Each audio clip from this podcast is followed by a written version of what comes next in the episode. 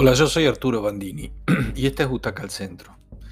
El Año de la Furia es una película que no tiene estreno todavía y la verdad que es increíble. Eh, es una película española, argentina, uruguaya, eh, pero es de las, de las, cosas más lindas que, que vi en los últimos tiempos. Es contar desde lo íntimo una historia colectiva, dolorosa, tan inabarcable y compleja como son esas historias que meten a los países y metieron a nuestros países en pesadillas de autoritarismo y locura, pero contarlo desde el punto de vista de sus historias íntimas. Esta es una película que tiene esa intimidad, aunque todo indicaría que vamos a ver una revisión de la historia, un repaso de acontecimientos que hoy, unos cuarenta y pico de años después, están más calmos, más serenos, y la sociedad que los protagonizó, como es la uruguaya, puede revisarlos. Es Uruguay en 1973. Es el inicio de la dictadura más larga de la región, aquella que, en la que todos los países vecinos fuimos cayendo de una u otra manera, la doctrina de la seguridad nacional, la lucha contra el insurgente, como se lo llamó la de los militares entrenados en Estados Unidos. La historia se centra en dos guionistas de TV que hacen un programa semanal de comedia, de chistes, como aquellos que nos acordamos todos, los queridos Upumorpo, que intentan desde el humor hacer más llevadera la vida de la gente, permitiéndose parodiar, como hace generalmente, eh, como, hace la murga, por ejemplo, parodiar la política, parodiar lo social y decir las cosas que de otra manera no podrían decirse.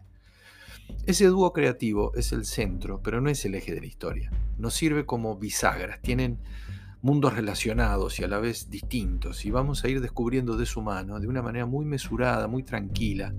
Vamos a ir viendo a partir de sus miedos, de sus relaciones, la complejidad de lo que se viene sobre el país.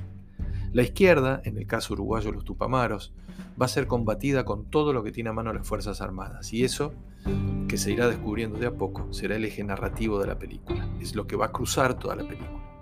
Si bien la mayoría de los actores son españoles, hay un gran trabajo de todos ellos, menos de la actriz Maribel Verdú, que es ostensiblemente española en la película, para que de alguna manera vayan al habla uruguaya, andar, moverse con esa parsimonia y economía de movimientos que le son tan característicos. Y tiene realmente puntos muy altos de actuación.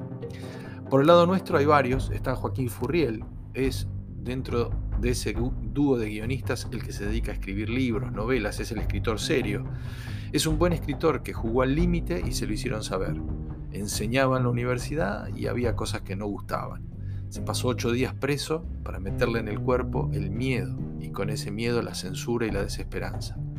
Por eso se dedicó a hacer guiones. Furiel es un actor de un despliegue de recursos increíble y en esta película nos entrega un personaje bien complejo, un marginal, que anda por los bordes, un fumador y bebedor empedernido, quizá como la única vía de escape a una realidad que lo agobia. Es uruguayo hasta la médula, es increíble.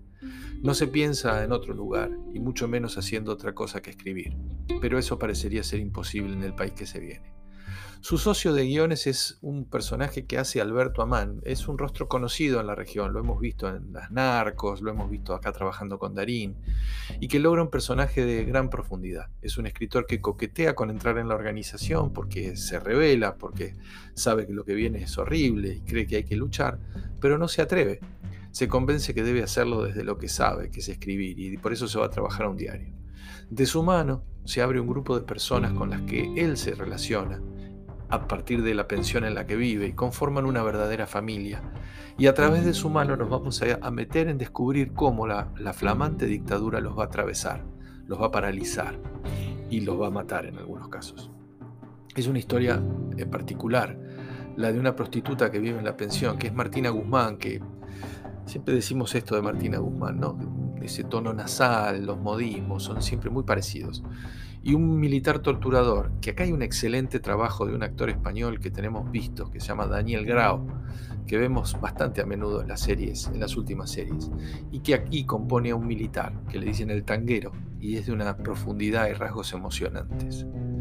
Todo es tristeza, todas son preguntas que no encuentran respuesta en esta historia que se va haciendo de a pequeños retazos, como si fuera una de esas mantas que se van añadiendo partes para formar un todo buenos trabajos interpretativos, una recreación de la Montevideo de comienzo de los 70 impecable, muy buenas actuaciones y una ejemplar dirección con economía de planos, pero una fotografía y una iluminación sensacionales, completan un cuadro técnico a la altura de una historia muy bien contada. Conmueve, nos interpela, nos deja esas preguntas de que por qué nosotros no podemos hacer películas, nosotros acá en el país, con ese nivel de distancia para contar la historia. La paradoja de que varios de los personajes vayan a buscar paz a Buenos Aires, que en esos años estaba tan o más convulsionada que Uruguay, no deja de ser una paradoja rioplatense. Esta película, El año de la furia, para Butaca al Centro es una película de ocho butacas. Hay que verla, búsquenla y la van a disfrutar. Con tristeza, pero la van a disfrutar.